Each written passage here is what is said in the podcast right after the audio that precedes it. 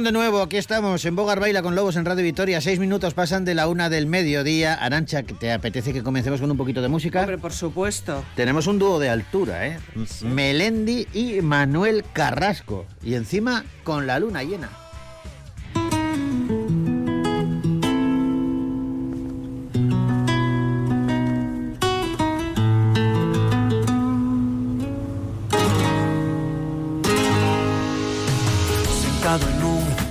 De hielo que se derrite cada amanecer. No puedo pedirte que te quedes hasta mañana, pedirte que me enredes hoy en tu pelo. Quisiera ir de la mano de este sentimiento que llevo tan dentro y me cuesta tanto tener callado cuando te encuentro. Porque te quiero como el mar, quiero un pez que nada adentro, dándole de respirar protegiéndolo del viento. Porque te quiero dibujar desnuda en el firmamento, a ser todavía más bonito, más bonito el universo. A subirme a un tejado con cara de pena y tocarte una teta sin que me veas y hacer bien la maleta para quedarme en casa jugando un parchís con la luna llena porque está muy deprimida y se está volviendo loca porque el sol ya no la mima, porque el sol ya no la toca. Pero cuando se ponga buena, ahí brillará en tu ventana morena. a decir con luz blanca y sincera que esta noche quiero morirme a tu vera porque te quiero como el mar, quiero un pez que nada adentro, dándole de respirar, protegiéndolo del viento, porque te quiero dibujar desnuda en el firmamento, a ser todavía más bonito, más bonito el universo.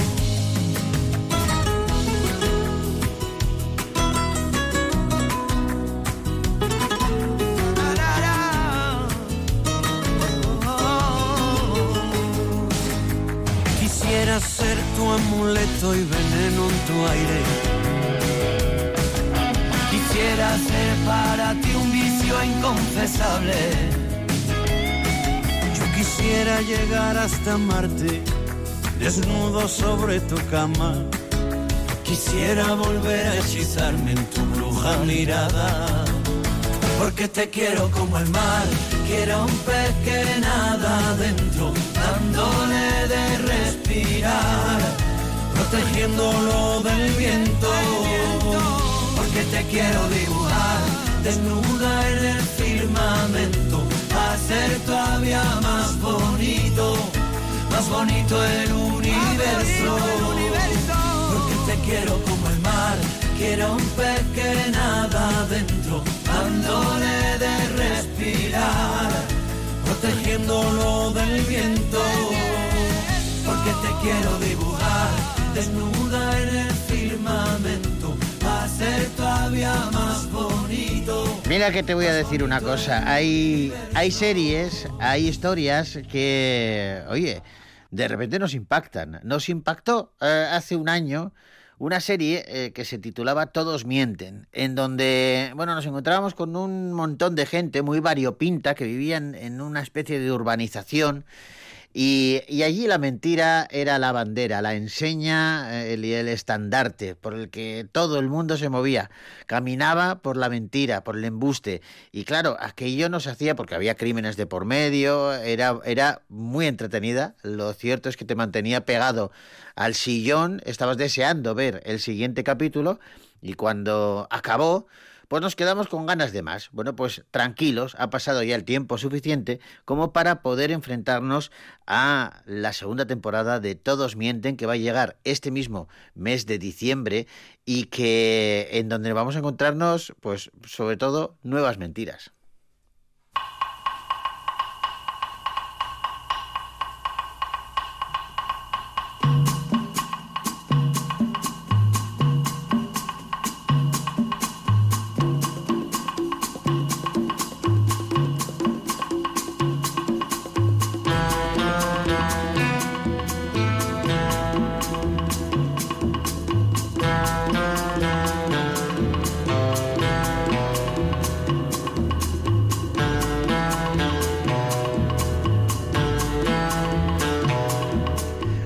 Encanta de Todos Mienten es eh, cómo, cómo mezcla la tensión, el suspense, con la cotidianidad, eh, con el sentido del humor incluso, y todo ello representado por un elenco de actores y actrices de primer nivel. Pau Freixas es eh, el responsable de esta serie. Pau, ¿cómo estás? Muy bien. Hola, Aquí Pau. estoy con Eva Santolaria, que ya ha llegado, está aquí conmigo. Hola, Eh, ¿qué tal? Hola Eva, ¿cómo estás? Eh, No te queríamos saludar porque sabíamos que llegabas justita y decíamos, a ver si vamos a darle tiempo, pero me alegro de teneros a los dos y hablábamos de, de- de esa serie. Eh, Pau, eh, yo decía eso, que mezcla eh, el suspense tradicional de, de- de- pues del, del thriller, pero con la cotidianidad, incluso con el sentido del humor. Y a mí eso me, me- fascina, pero me imagino que eh, hacerlo tiene que ser muy complejo, ¿no? Sí, sí, sí. Eh, eh, Estaba en el, estaba en el, en la idea inicial ya, ¿no? Que me apetecía hacer un thriller, pero me apetecía hacer un thriller que tuviese, que tuviese como retranca, que tuviese sarcasmo y sentido del humor. Y luego después, cuando empezamos a construirlo, es verdad que lo que nos dio el punto justo de ese, de ese, de ese tono fueron las actrices, ¿no?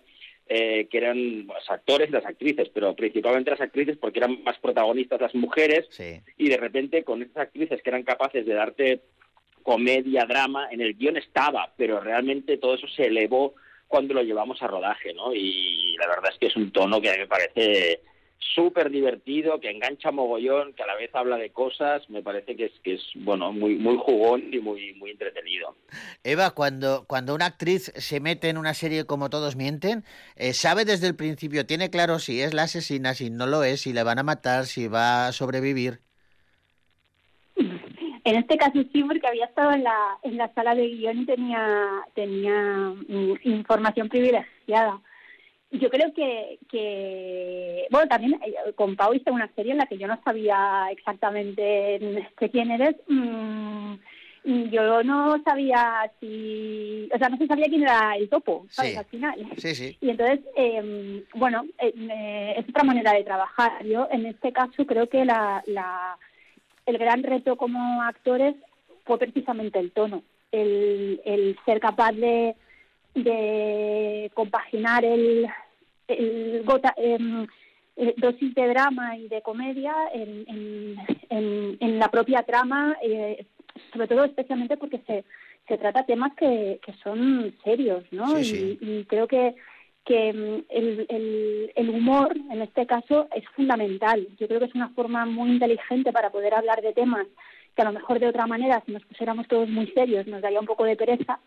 Creo que esto es como una especie de vaselina que sirve para, para con una sonrisa luego decir, ostras, pues igual no hace tanta gracia, ¿no? O esto que están contando ellas o estos personajes, pues, pues quizás sí que, que nos está ocurriendo, ¿no? Y no y a lo mejor no le estamos dando toda la toda la importancia, ¿no? Y luego también era un poco, a o a mí me parece, quitarle esta trascendencia Claro. que a veces se le da al papel de la mujer, ¿no? Parece como esta cosa de la perfección y que tenemos que ser súper responsables, súper serias. Y aquí eh, está- estos personajes femeninos están un poco alocados, ¿no? Y, y apetece mucho poder em, interpretar a mujeres que yo creo que es- están más cerca de nuestro día a día, de quiénes somos nosotras realmente o de las mujeres con las que de las que nos rodeamos, que esta especie de imagen de perfección constante, de seriedad para querer aparentar un- una profesionalidad que por otra parte mm, no está reñida con, con, el humor y con, y con la locura y con la imperfección. ¿no? Fíjate que hablas de las de las actrices, eh, aparentemente eh, Irene Arcos, eh, Eva Santolaria, tú, Natalia Berbeque, Miren Ibarguren, por citar algunas, parece que sois muy diferentes, parece como que no tenéis nada que ver la una con la otra y luego desarrolláis una química brutal. Eh, eh, ¿Cómo se consigue esto? Bueno, eh, yo desde la perspectiva de dirección tengo la sensación de que todas ellas forman parte de, de un imaginario colectivo, ¿no? Del espectador. Incluyo aquí a los actores, Ernesto Alterio, Jorge sí, sí. Bosch, eh, Juan Diego Boto, Leonardo Sbaraglia. Hay, hay como un elenco que, que eh, históricamente ha formado parte de películas y series que, tenemos en el imaginario colectivo, ¿no? Para nosotros esto era importante porque cuando empieza la historia, eh, esos personajes que eran una pandilla de amigos justo acaba de estallar una bomba que los separa, ¿no? Entonces era, era, importante que el espectador asimilara esa sensación de estos son colegas y como están en el imaginario colectivo con el otro de la cama, días de fútbol o yo qué sé, Sí. eh, Miren ha estado en Aida, pero Eva ha estado en Siete Vidas, hay una serie de, de vínculos que hace que todos ellos eh, para el espectador estén conectados, pero no solo están conectados para el espectador, porque hay una cosa generacional inevitable, que cuando tú juntas gente de la misma generación que han tenido vivencias respecto al sector y al oficio parecidas o similares, eh, la sintonía se genera enseguida, ¿no? Y en ese sentido ellos eh, ya tienen una, química que hacen que el trabajo de dirección esté tirado. O sea, es de las veces que es más fácil dirigir, ¿no?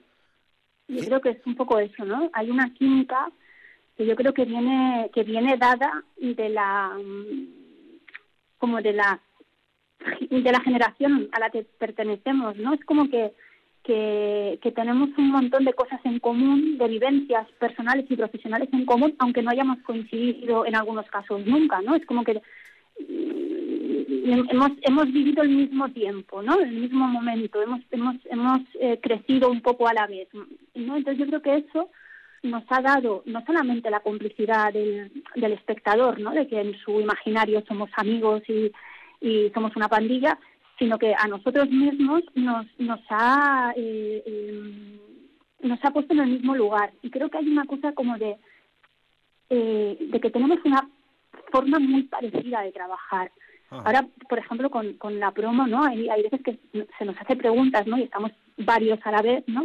Y es muy sobre, sobre la interpretación. Y es curioso que eh, contestamos cosas muy parecidas, ¿no? Entonces creo que eso se nota mucho a la hora de, trabajar cuando tú estás en, en, un set y, y, te mueves y te parece natural y sobre todo la manera que tiene Pau de, de rodar, ¿no? que son como planos secuencias enormes, de súper largos, con un montón de páginas de texto y tal, y creo que la forma de movernos y de, y de naturalizar esa, ese tipo de, de rodaje también tiene mucho que ver con, con el oficio que tenemos, ¿no? Y con el, los años que hemos estado haciendo eh, televisión y, y, todos hemos hecho comedia. También me parece que es muy importante, ¿no? Que, que todos hemos hecho eh, hemos hecho los dos géneros, ¿no? Y creo que para, para este caso en concreto era muy, muy importante saber moverte en, las, en los dos registros, ¿no? Y porque lo difícil era realmente encontrar ese equilibrio, ¿no? El, el, el que construir personajes que fuesen reales eh, a pesar de, de la locura que, envuelve un poco la trama. Ah, habéis escrito perfectamente ese hilo invisible que, une a esa generación de actores y, y actrices, que por otro lado eh, tengo entendido que no solamente el equipo artístico, sino también el técnico, habéis hecho piña, es como una especie de, siempre se habla de familia en los rodajes, pero en este caso eh, de una familia que se lo pasaba muy bien, que estabais deseando volver a rodar juntos. Sí, la verdad es que, a ver, yo normalmente trabajo siempre con el, mismo equipo, ¿no? Son gente con la que llevo trabajando 25 años, con lo cual hay un, hay, una, hay un vínculo personal más allá del profesional, hay una sensación de viaje común, ¿no? Que es un poco parecido a esto que estábamos contando de los actores, ¿no? Aunque no hayan trabajado juntos algunos de ellos, pero han formado parte del mismo universo eh, de la misma industria, ¿no? Y, y, en ese sentido yo con el equipo además he hecho un viaje personal con ellos, con lo cual cuando llega un proyecto como este, donde se suma una generación de actores mmm, con talento, motivados, con un tono que hay que decirlo, pues estás haciendo un dramón con sí. que hablas de cosas muy trascendentes, el buen rollo está, pero inevitablemente hay un clima en el, en el set que está vinculado a la historia que estás contando, ¿no? En este caso justamente es que la serie es muy disfrutona. Entonces, inevitablemente tú rodando, hostia, hay momentos que te ríes, momentos que estás estás siempre concentrado, pero hay una sensación de que hay que sí. estar suelto porque la serie tiene ese punto mmm, jugón y que, y, que, y que tienes que divertirte haciéndola porque luego esto se transmite al espectador que cuando la vea en su casa se lo pase un buen rato, que al final es la finalidad que tiene la serie, ¿no? Que te diviertas, que te enganches al misterio, que digas quién es el asesino, pero que a la vez te rías de esos personajes que están medio locos, pero a la vez nos representan muy bien, ¿no? Yo creo que es, es un, un, poco, para mí, un, un, alegato a la televisión tradicional, quiero decir. Esta, esta televisión que se, hacían, que se hacía muchas temporadas y muchos capítulos, al final se generaba esta sensación de familia, ¿no? Porque claro. eran muchísimos meses, que, incluso años que trabajábamos.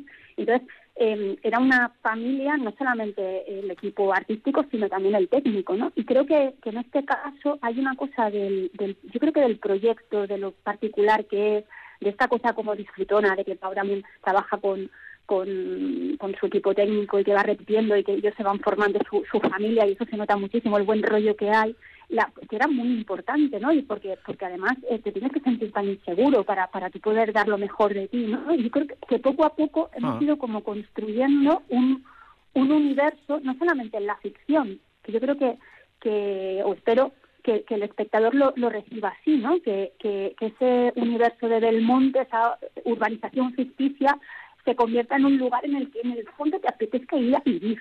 Igual sales con los pies por delante, pero que te, te, te, guste, te, te, gustaría estar con esos, con esos vecinos y formar parte de esa pandilla y, y yo creo que eso lo conseguían muy bien las series eh, antes, porque tenías muchos capítulos para hacerlo. Y yo creo que, que aquí eh, este buen rollo que transpira y que se nota y que se notaba en el rodaje y que hace que si te llaman para otra temporada digas que sí, porque te apetece mucho eh, continuar con esta con la historia de estos personajes, creo que el espectador también lo va lo va a notar y lo va y lo va a sentir así. Me encanta ese ese alegato por ese tipo de, series de televisión. la semana pasada estuve en Salamanca en un en unas jornadas audiovisuales hablando de, series eh, con, con, productores y con, y con gente vinculada al medio y, eh, y coincidíamos en eso también en que se echaba de menos esa, esas series eh, que, tenían unas temporadas largas de, de, de, 18, de 20 capítulos cada temporada, porque te enganchabas de una forma especial a ella. Ese, claro,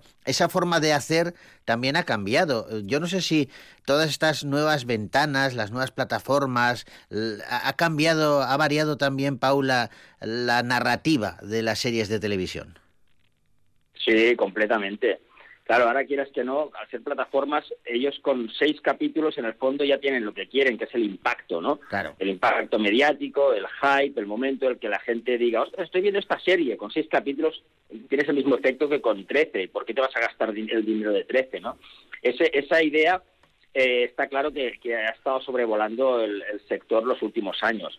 También es cierto que poco a poco, ahora que la gente se ha acostumbrado a tener plataformas y ahora la tengo tres meses esta, ahora cambio a otra, ahora cambio a otra, ahora veo esta serie en esta, pero luego me doy de baja, me doy de alta a otra, creo que el concepto fidelidad sí que va a, aparecer en algún momento y alguien, el más listo que de todos, empezará a jugarlo. Ah. Que es esta idea de tener una serie que representa la fidelidad, ¿no? Que te hagas una temporada tras otra y que de alguna forma el espectador que la ha disfrutado pueda sepa que en aquella plataforma tiene aquel hogar, ¿no? Aquella, aquella serie que está viendo en continuidad y que no le dicen seis capítulos y aunque te guste se acabó y le espérate un año, sino una sensación de que de acompañamiento. Yo creo que esto volverá de una forma o de otra, pero es cierto que hemos pasado una época donde el hype y el, el impacto ha estado por encima de, de la fidelidad y del vínculo con el espectador, ¿no? Yo creo que hay historias que se tienen que contar y están pensadas para contarse pues en seis capítulos o ocho, ¿no? Y ya está. Y, además se nota que es el final y que si lo alargas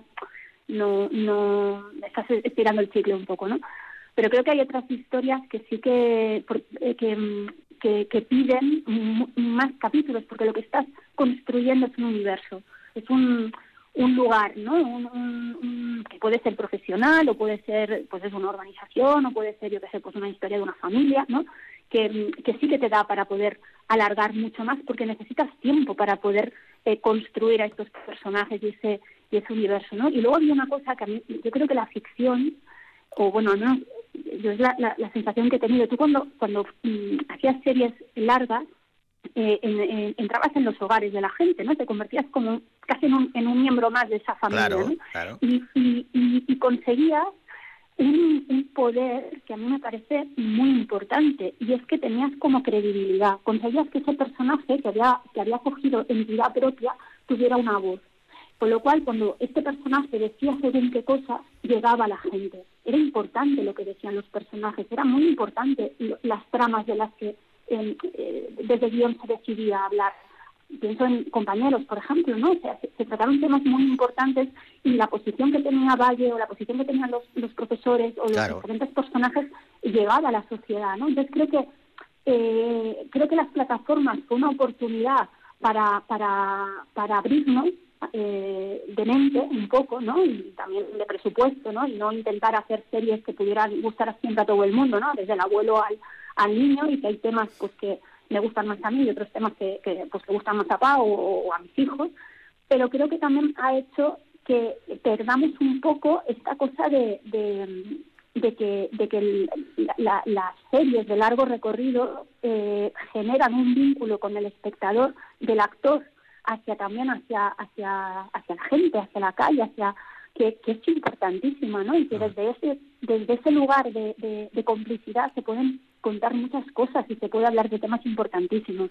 Me parece esa reflexión, fíjate que no no, no la había no la había hecho y, tienes toda la razón, Eva. Eh, me parece que es importantísimo. Eh, siempre simpatiza de alguna manera con, con, los personajes cuando ves una serie, aunque veas seis capítulos o, o, veas veintitantos, pero es cierto que si hay veintitantos, pues es más fácil. Esa, eh, la empatía llega, cala muy hondo y es cierto que, que lo que hace o lo que dice tu personaje te puede, te puede llegar al alma, ¿no? Y eso es, eso es importantísimo para transmitir unos mensajes, sobre todo en una sociedad como la que vivimos ahora, ¿no? Con esta eh, crispación y todo lo, lo que hay, que, necesitamos de vez en cuando unos mensajes positivos, ¿no? Que, que, que, que, unan en vez de separar. Y la tele lo puede hacer. Oye, em, ¿os parece que escuchemos el tráiler de, de la segunda temporada? Sí, sí, sí. Vamos a ello. Sé que habéis matado a Néstor y que habéis tirado su cuerpo por ese barranco, ¿vale? Y que tú ah. estás embarazada de Iván. ¿Hubo una testigo, no? Sí, vale, Yolanda, que está en coma. Te presento a la gente Alberto Medina. Beto, Beto. ¿Beto, Beto? Tienes un asunto personal conmigo. Tú lo tienes conmigo. ¿Quién podría tener razones para creerle muerto? Natalia no está bien, insiste en ir a por ti. ¿Sabes lo que le va diciendo a la gente? Nat dice que vio a su madre matar a Iván y que después mató a Néstor. Porque mi madre ha matado a mi padre. Yo lo maté. Todavía está el forense sacando el cuerpo del agujero. ¿Qué agujero? Ana. ¡Que no es él! Los forenses encontrado un anillo. ¿Néstor? ¿Qué madre acusaría a su hija para librarse? Macarena. ¿Que Macarena no fue coño? Si pensar en cómo engañarte a ti, en cómo engañar a la policía, en cómo engañaros a todos. Iván era un imbécil. ¿Me tengo que sentir mal porque está muerto? Pues no me siento mal. Hola. ¿Mamá? Bueno, esto es un aperitivo nada más, ¿eh? pero, pero es que me, me, estoy riendo porque me ha encantado eh, eso que has dicho, Eva, de, de que a, a los espectadores que vemos todos mienten nos encantaría formar parte de esa urbanización, de esa cuadrilla de amigos, aunque igual salimos con los pies por delante. Me ha encantado que, claro, estás escuchando el tráiler y, todo es muerte, muerte, muerte, ¿no? Pero, pero... Totalmente. O eres la víctima o, acabas matando a alguien un poco sin querer. O encubriendo, lo que sea. Encubriendo seguro, vamos. Está muy bien. Se estrena el 14, ¿verdad? Sí, el día 14 estamos la segunda. Ahora ya pueden ver la primera. ¿eh? Los que no la hayan visto, si quieran poner al día, Ahí tienen la primera temporada para verla y luego el 14 ya se reenganchamos la segunda.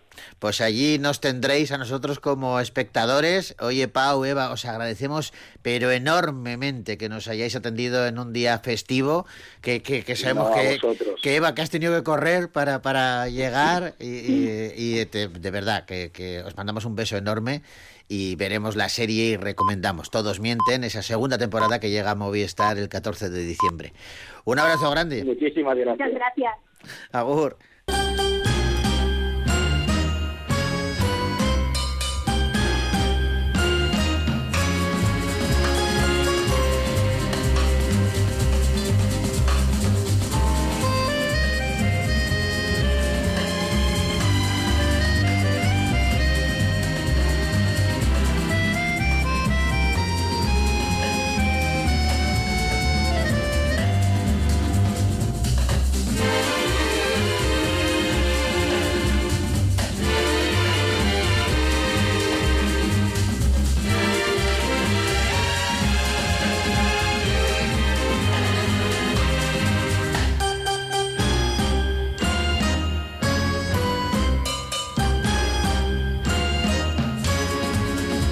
Antes escuchábamos a Laura Pausini eh, en solitario con sus almas paralelas.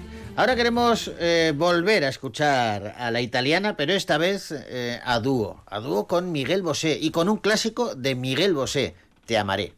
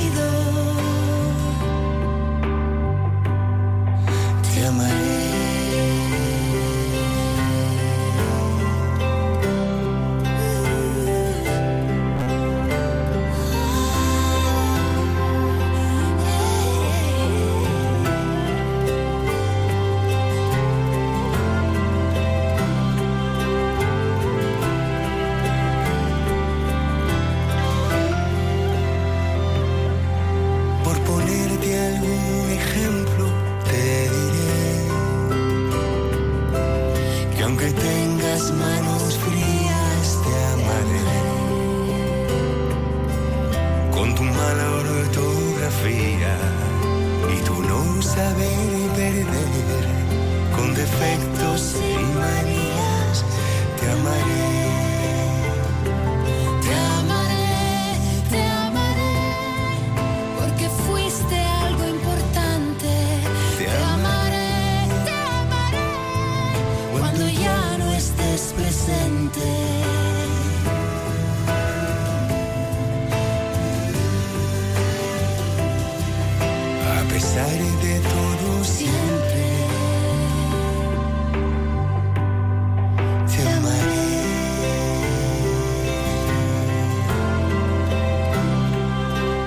Cualquier excusa es buena para charlar con nuestro siguiente invitado y esta es de altura además, ¿eh? Hmm. porque hablamos de una peli que se va a estrenar dentro de poquito, se titula Una noche con Adela y uno de sus protagonistas es Jimmy Barnatán. Siempre limpiando una ciudad que no responde. En el murmullo de un rincón hay plata caliente. Píntame rayas de ilusión entre contenedores. Todo irá bien al amanecer que nunca llega.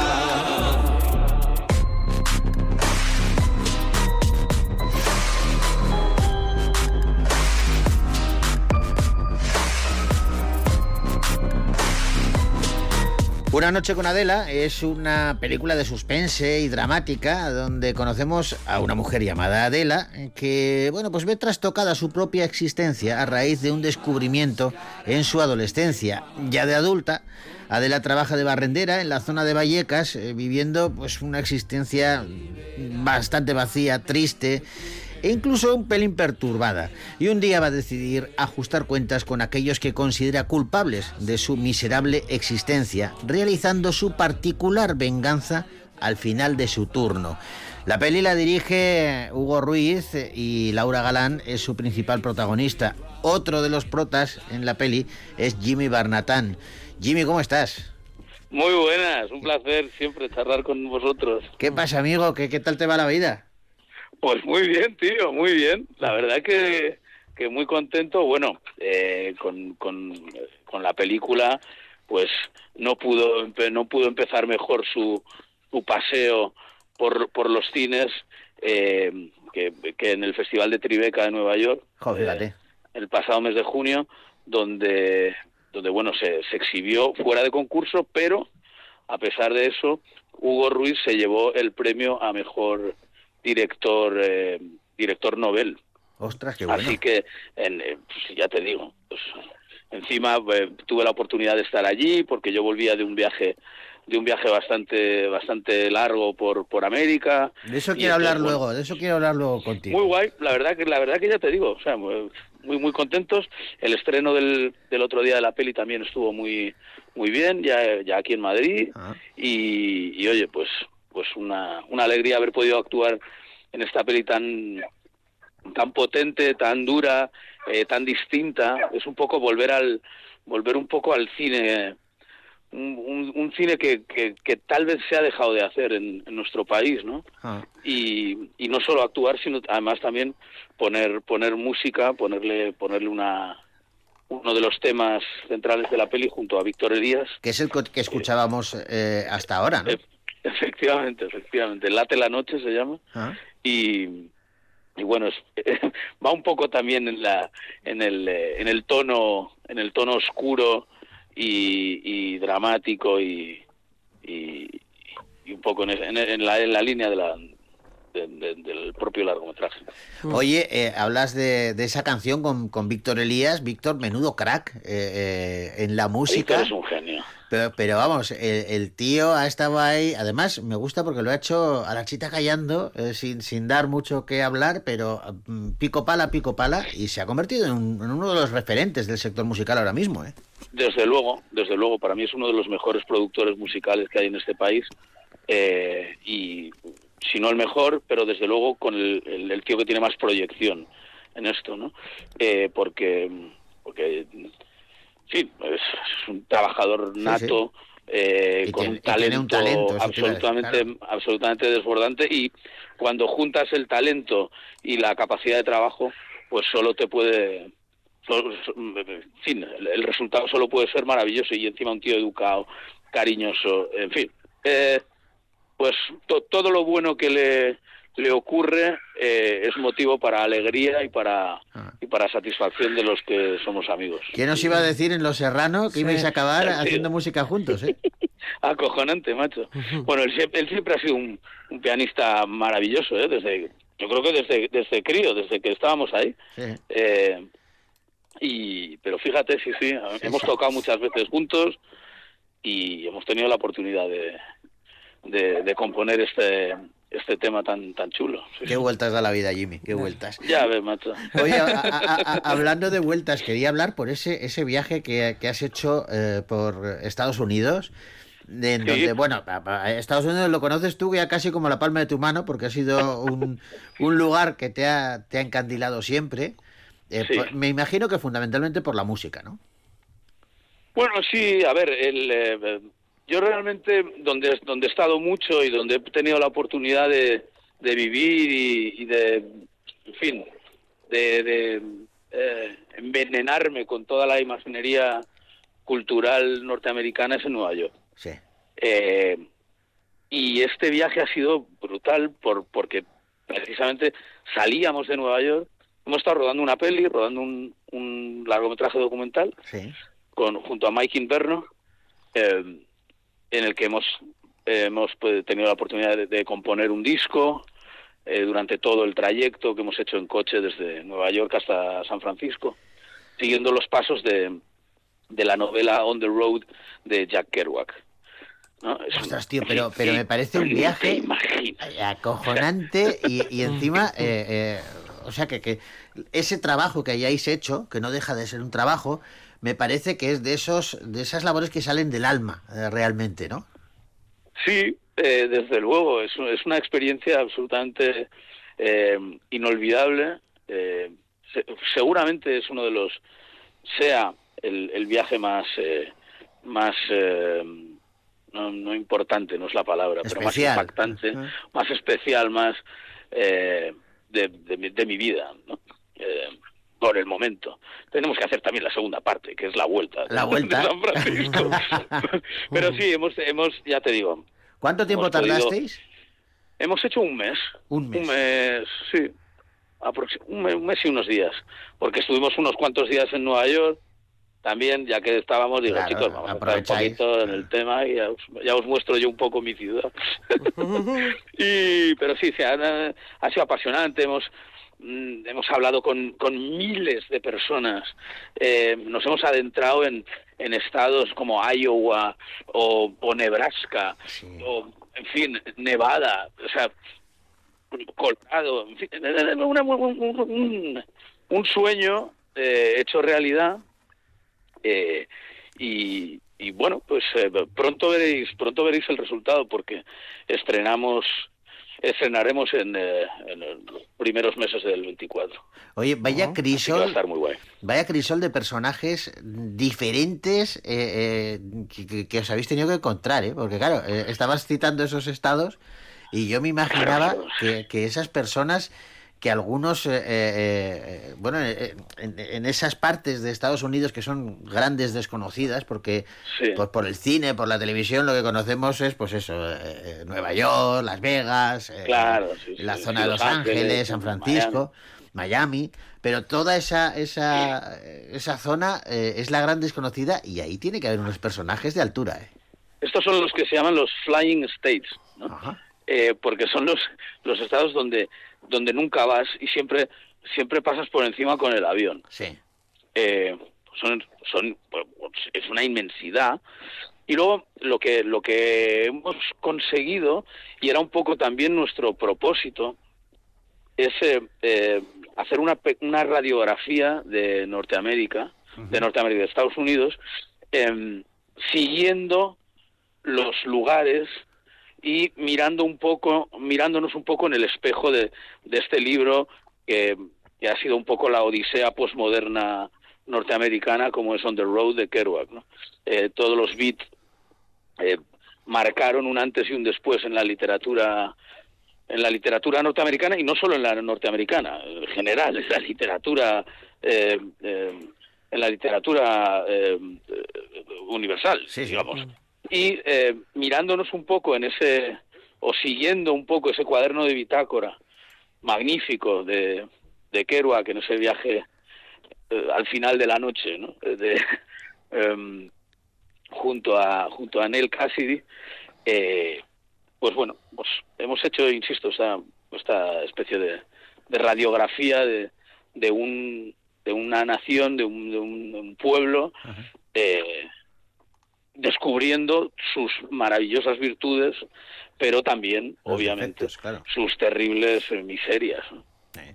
Bueno. Y yo soy muy, pro- yo soy muy, a mí me, me fascina eh, Norteamérica y Estados Unidos y, y con todo, con todo lo que tiene, con lo, con Con lo bueno y con lo malo, sí, sí. blanco y luminoso y con lo oscuro. ¿no?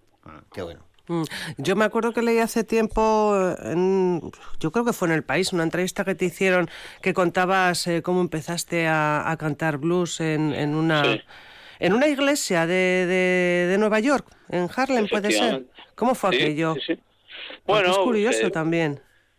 Claro, sí, bueno, eh, mi, mi abuela eh, vivió en Nueva York muchísimos años y yo pues iba constantemente. Era, era algo que no era nada exótico, ¿no? Eh, era para mis compañeros de, de clase, pues sí que era exótico. Pues ¿a dónde vas a pasar Semana Santa? Pues, ah, pues voy a ver a mi abuela, pero ¿a dónde? A Nueva York. ¿A ¿Cómo?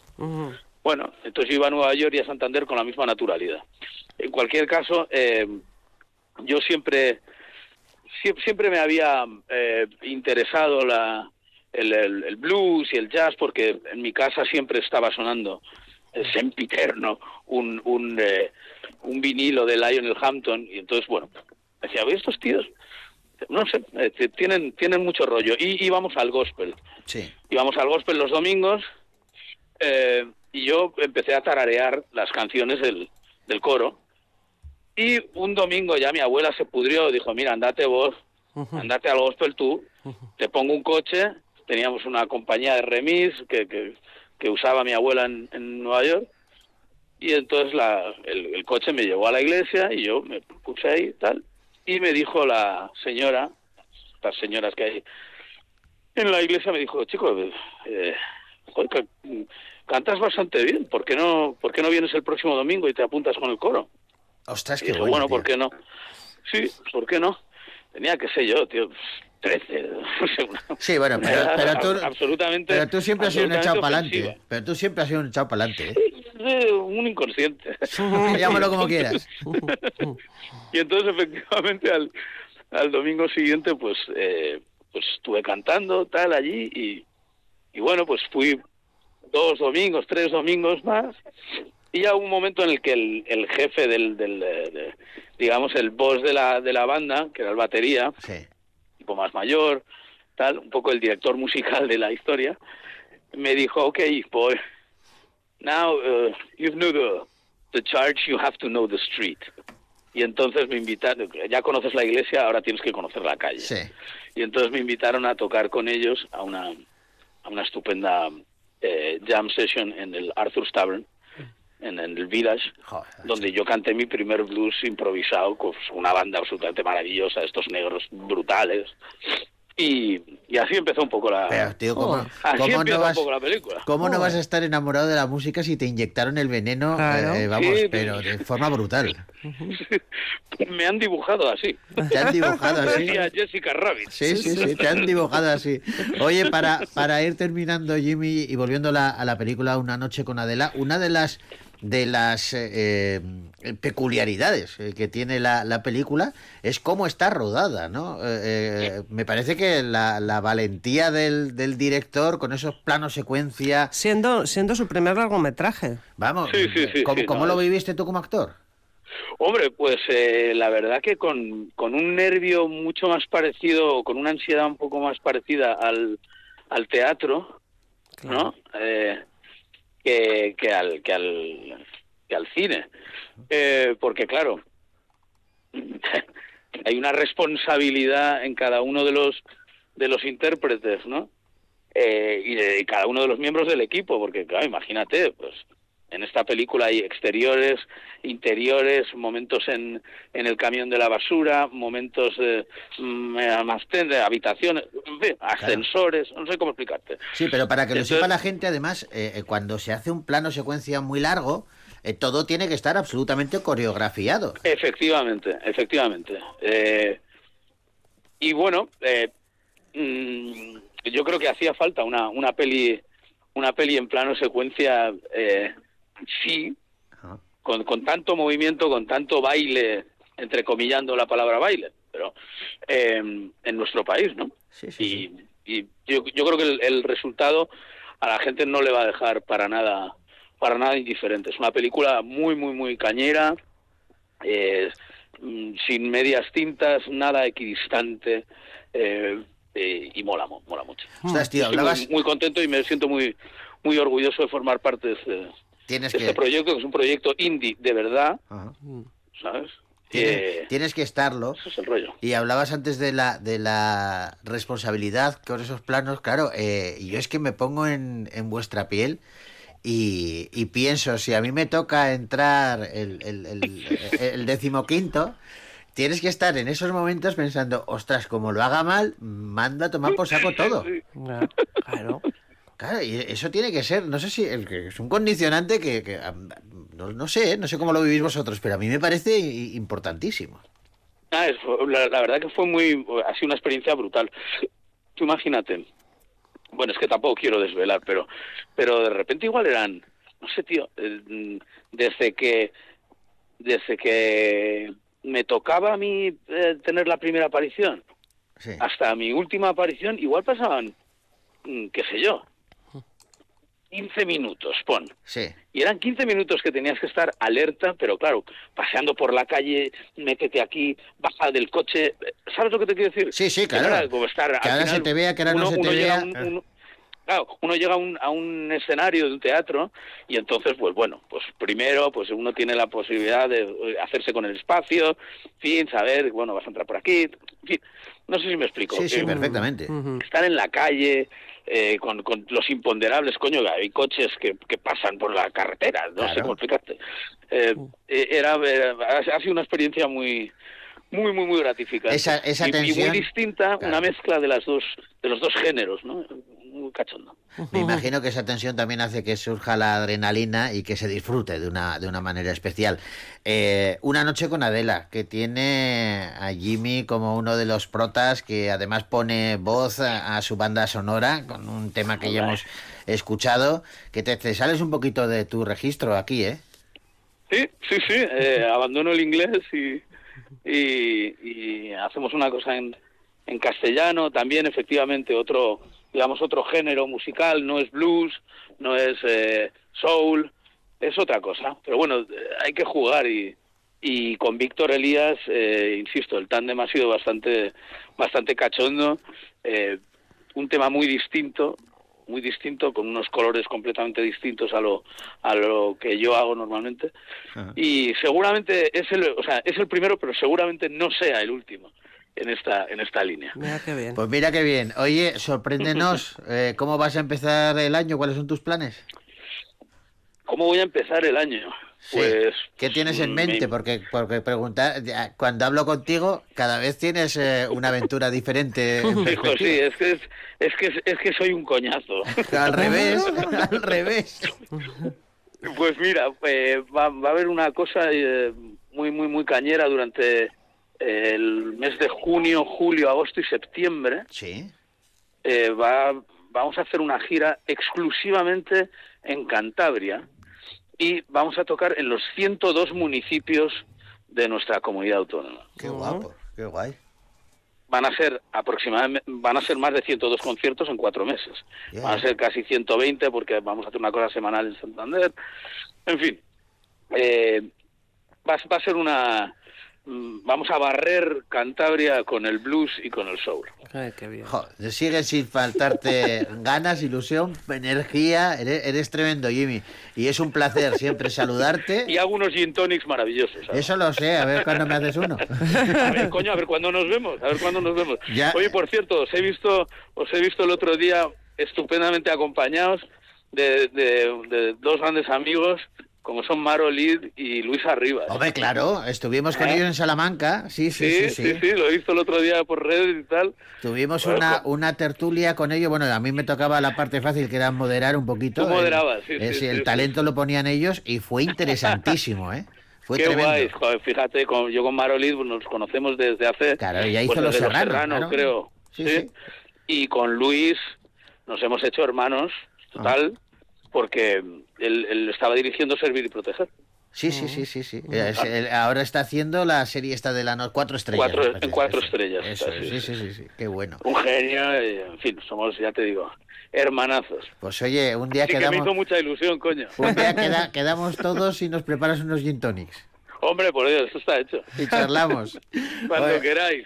Jimmy, que te quiero un montón. Un abrazo enorme. amigo. Igualmente, tío, un verdadero placer hablar con vosotros. Un abrazo. Que vaya bien. Bueno, agur. Agur. Chao.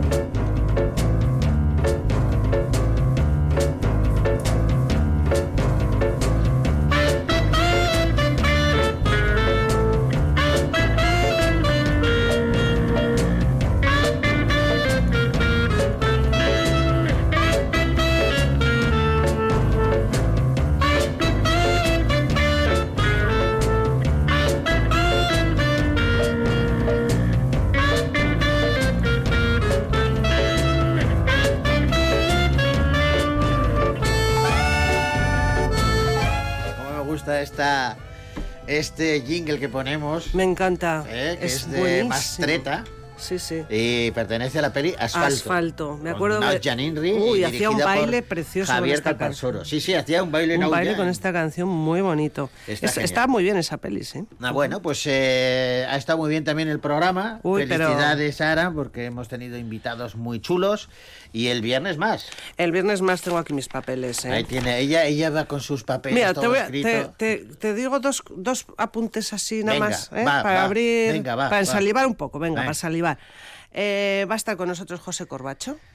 Grande, grande, José Corbacho, me gusta mucho. Otro gran amigo. Vale. Otro buena, muy buena persona. Jimmy es un tipo excelente y José es también otra Sí, de esas señor. buenas personas de, de este mundillo. Y hay otra muy buena persona, muy maja, Sí. eh, que se llama Anabel Alonso, también va a estar con También, nosotros. otra grande. Solamente te digo eso. Bueno, pues no me digas más porque ya estoy deseando que llegue el viernes y todavía no hemos acabado el, el miércoles. Hoy estamos a miércoles, ¿no? No me Sí. equivoco, ¿no? Ya no, ya me pierdo. El próximo viernes volvemos aquí de 12 a 2 eh, con Bogar Baila con Lobos. Ahora os dejamos eh, con Chris Jansson y este tema que suena un poquito ya a Navidad. Eh, con él os decimos eh, hasta el próximo viernes. Agur. Agur.